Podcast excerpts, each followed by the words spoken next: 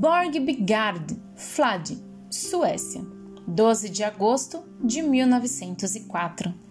Quero conversar de novo com o Senhor por um momento, meu caro Capus, embora não possa dizer quase nada que o ajude quase nada de útil, o Senhor teve muitas e grandes tristezas que passaram, e diz que mesmo esta passagem foi difícil e perturbadora. Mas, por favor, avalie se essas grandes tristezas não atravessaram o seu íntimo, se muita coisa no Senhor não se transformou, se em algum lugar, algum ponto do seu ser não se modificou enquanto o Senhor estava triste. Só são ruins e perigosas as tristezas que carregamos em meio às pessoas para dominá-las, como doenças que são tratadas de modo superficial e leviano. Elas apenas recuam e, após uma pequena pausa, irrompem ainda mais terríveis. E essas tristezas se acumulam no íntimo e constituem a vida, constituem uma vida não vivida, desdenhada, perdida que se pode morrer. Se nos fosse possível ver além do alcance do nosso saber e ainda um pouco além da obra preparatória do nosso pressentimento, talvez suportássemos as nossas tristezas com mais confiança do que nossas alegrias, pois elas são os instantes em que algo de novo penetrou em nós, algo desconhecido. Nossos sentimentos se calam em um acampamento tímido. Tudo em nós recua, surge uma quietude e um novo que ninguém conhece, e é encontrado bem ali, no meio do silêncio. Acredito que quase todas as nossas tristezas são momentos de tensão que sentimos como uma paralisia, porque não ouvimos ecoar a vida dos nossos sentimentos que se tornam estranhos para nós. Isso porque estamos sozinhos com o estranho que entrou em nossa casa, porque tudo o que era confiável e habitual não foi retirado por um instante, porque estamos no meio de uma transição, em um ponto no qual não podemos permanecer. E é por isso que a tristeza também passa. O novo em nós, o acréscimo entrou em nosso coração, alcançou seu recanto mais íntimo e mesmo ali ele já não está mais aonde está no sangue e não percebemos o que houve. Seria fácil nos fazer acreditar que nada aconteceu. No entanto, nos transformamos como uma casa se transforma quando chega um hóspede. Não somos capazes de dizer quem chegou, talvez nunca cheguemos a saber, mas vários sinais indicam que o futuro entra em nós, dessa maneira, para se transformar em nós muito antes de acontecer. Por isso, é tão importante estar sozinho e atento quando se está triste porque um instante aparentemente parado, sem nenhum acontecimento no qual o nosso futuro entre nós, está bem mais próximo da vida do que aquele outro ponto ruidoso e acidental em que ele acontece como que vindo de fora. Quanto mais tranquilos, pacientes e receptivos formos, quando mais estamos tristes, tanto mais profundo e mais firme o modo como o novo entra em nós, tanto mais fazemos por merecê-lo, tanto mais ele se torna o nosso destino. Assim, quando em um dia distinto o novo acontecer, ou seja, sair de nós e aparecer para os outros, estaremos inteiramente familiarizados com ele e nos sentiremos próximos. É necessário que isso ocorra, é necessário, e dessa maneira se dá aos poucos a nossa evolução, que não experimentamos nada de estranho, mas apenas aquilo que nos pertence há muito tempo já foi preciso modificar tantos conceitos relativos ao movimento e também se aprenderá gradativamente que vem de dentro dos homens aquilo a que damos o nome de destino. Não se trata de algo que entra neles partindo de fora. Muitos destinos não foram absolvidos pelos homens, não foram transformados enquanto viviam neles, e só por isso eles não foram identificados como algo que era proveniente dos próprios homens. O acontecimento aparecia como algo tão estranho que eles, em seu espanto confuso, julgavam que tinha surgido nele exatamente naquele instante, pois juravam nunca ter encontrado nada semelhante em si mesmo. Assim como por muito tempo os homens se enganaram a respeito do movimento do Sol, eles ainda se enganam quanto ao movimento do porvir. O futuro permanece firme, caro Sr. Capos, mas nós nos movemos no espaço infinito. Como isso não seria difícil para nós? Voltando ao assunto da solidão, fica cada vez mais claro que, no fundo, ela não é nada que se possa escolher ou abandonar. Somos solitários. É possível iludir-se a esse respeito e agir como se não fôssemos. É tudo muito melhor, porém, é perceber que somos solitários e a partir exatamente daí. Com certeza acontecerá de sentirmos vertigens, pois todos os pontos em que nossos olhos costumavam descansar são tirados e não há nada mais próximo, e toda distância é uma distância infinita. Quem fosse retirado de seu quarto, quem se preparou ou essa transição, ou posto nas alturas de uma grande montanha, necessariamente sentiria algo semelhante, uma insegurança sem igual, um abandono ao inominável, quase o aniquilariam.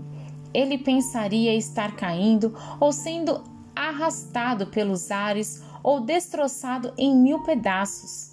Seu cérebro precisaria inventar uma mentira enorme para captar e esclarecer a situação de seus sentidos. É assim que se modificam para que se tornem solitário. Todas as distâncias, todas as medidas dessas modificações e há muitas que ocorrem repentinamente.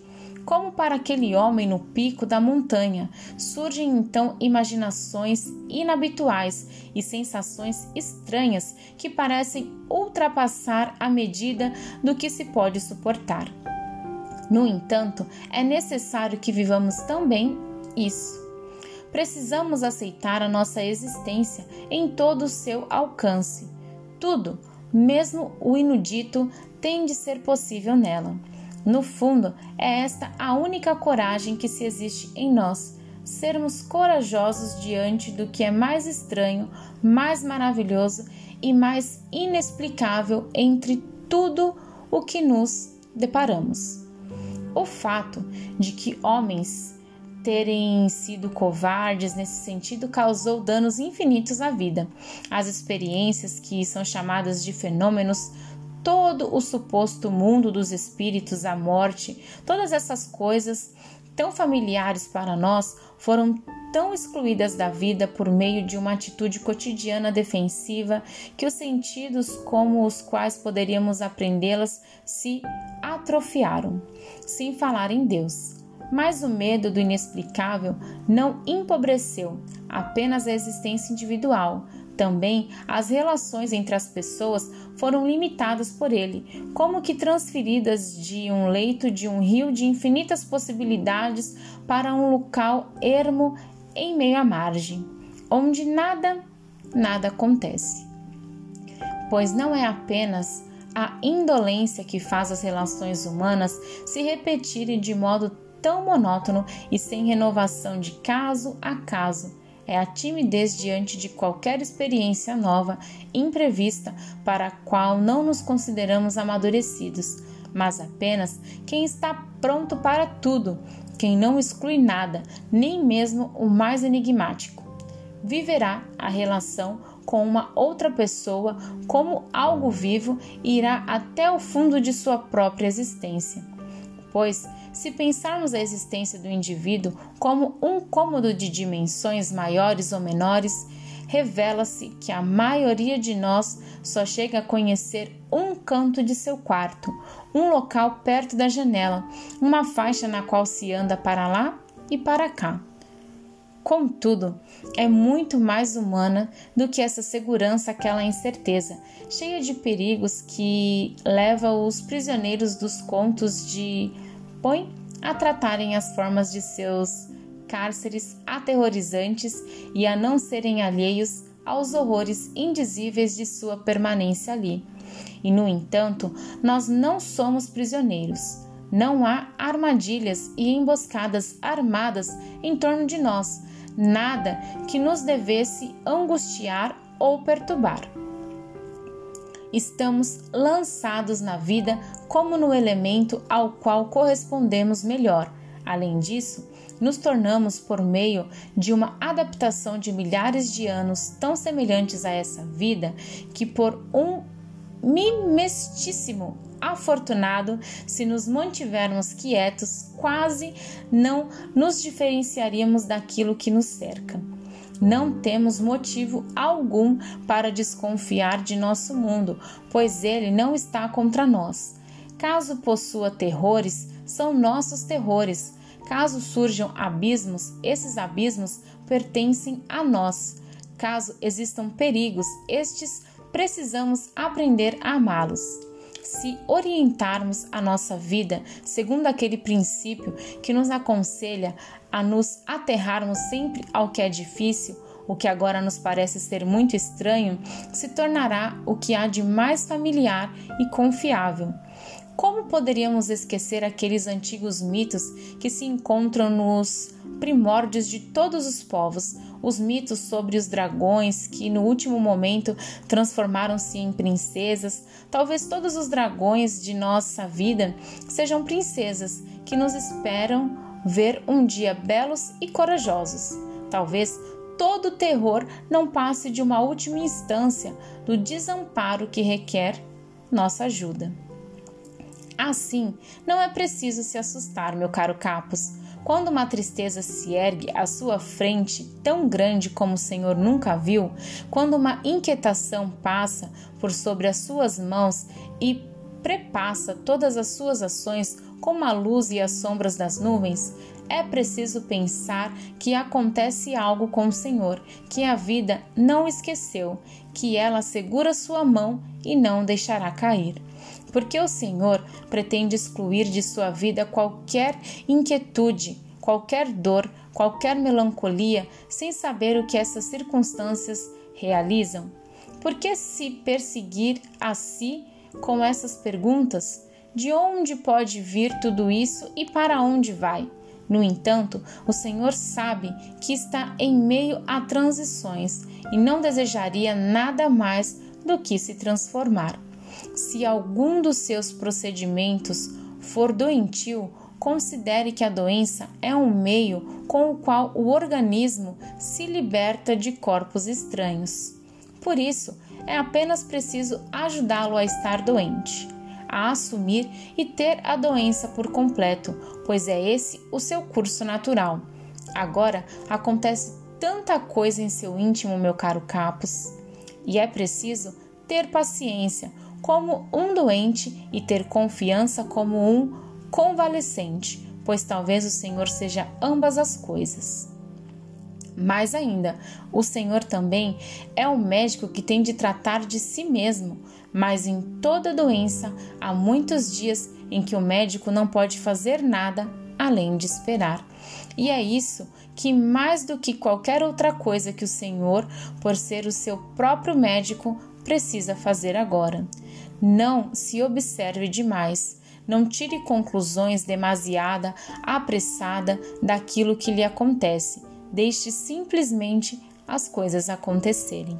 Senão, facilmente chegará a considerar com censuras morais o seu passado, que naturalmente tem participação em tudo aquilo que o Senhor se depara agora mais dos erros, desejos e nostalgias de seu tempo de menino, o que atua agora em sua pessoa não é o que o Senhor tem à memória e reprova. As relações extraordinárias de uma infância solitária e desamparada são tão difíceis, tão complicadas, submetidas a tantas influências e ao mesmo tempo tão desligadas de todas as circunstâncias reais da vida que quando surge um vício, não se deve dar a ele nem mais o nome de vício. em geral, é preciso ter muito cuidado com os nomes. Muitas vezes é o nome de um crime que destrói uma vida e não a própria ação pessoal e inominada, que talvez fosse uma necessidade muito determinada dessa vida e pudesse ser acolhida sem esforço por ela. O desperdício de energia só lhe parece tão grande porque o Senhor superestima a vitória. Não é ela a grandiosa realização que o Senhor pretende ter conseguido? Embora tenha razão com relação ao seu modo de sentir, o grandioso é o fato de haver algo ali que o Senhor pode colocar no lugar daquele engano, algo de verdadeiro e real. Sem isso, mesmo a sua vitória teria sido apenas uma reação moral sem um significado amplo, mas dessa maneira ela se tornou uma parcela de sua vida. Da sua vida, caro Senhor Capos, na qual penso fazendo tantos votos Lembra-se de como essa vida aspirava desde a infância pelos grandes. Vejo como ela agora parte dos grandes para aspirar pelos maiores, e é por isso que ela nunca deixa de ser difícil, mas também é por isso que nunca deixará de crescer. Se ainda posso acrescentar algo, é o seguinte: não acredite que quem procura consolá-lo vive sem esforço em meio a palavras simples e tranquilas que às vezes lhe fazem bem. A vida dele tem uma labuta e muita tristeza e permanece muito atrás dessas coisas. Se fosse de outra maneira, nunca teria encontrado aquelas palavras. Seu Rainer Maria Hilke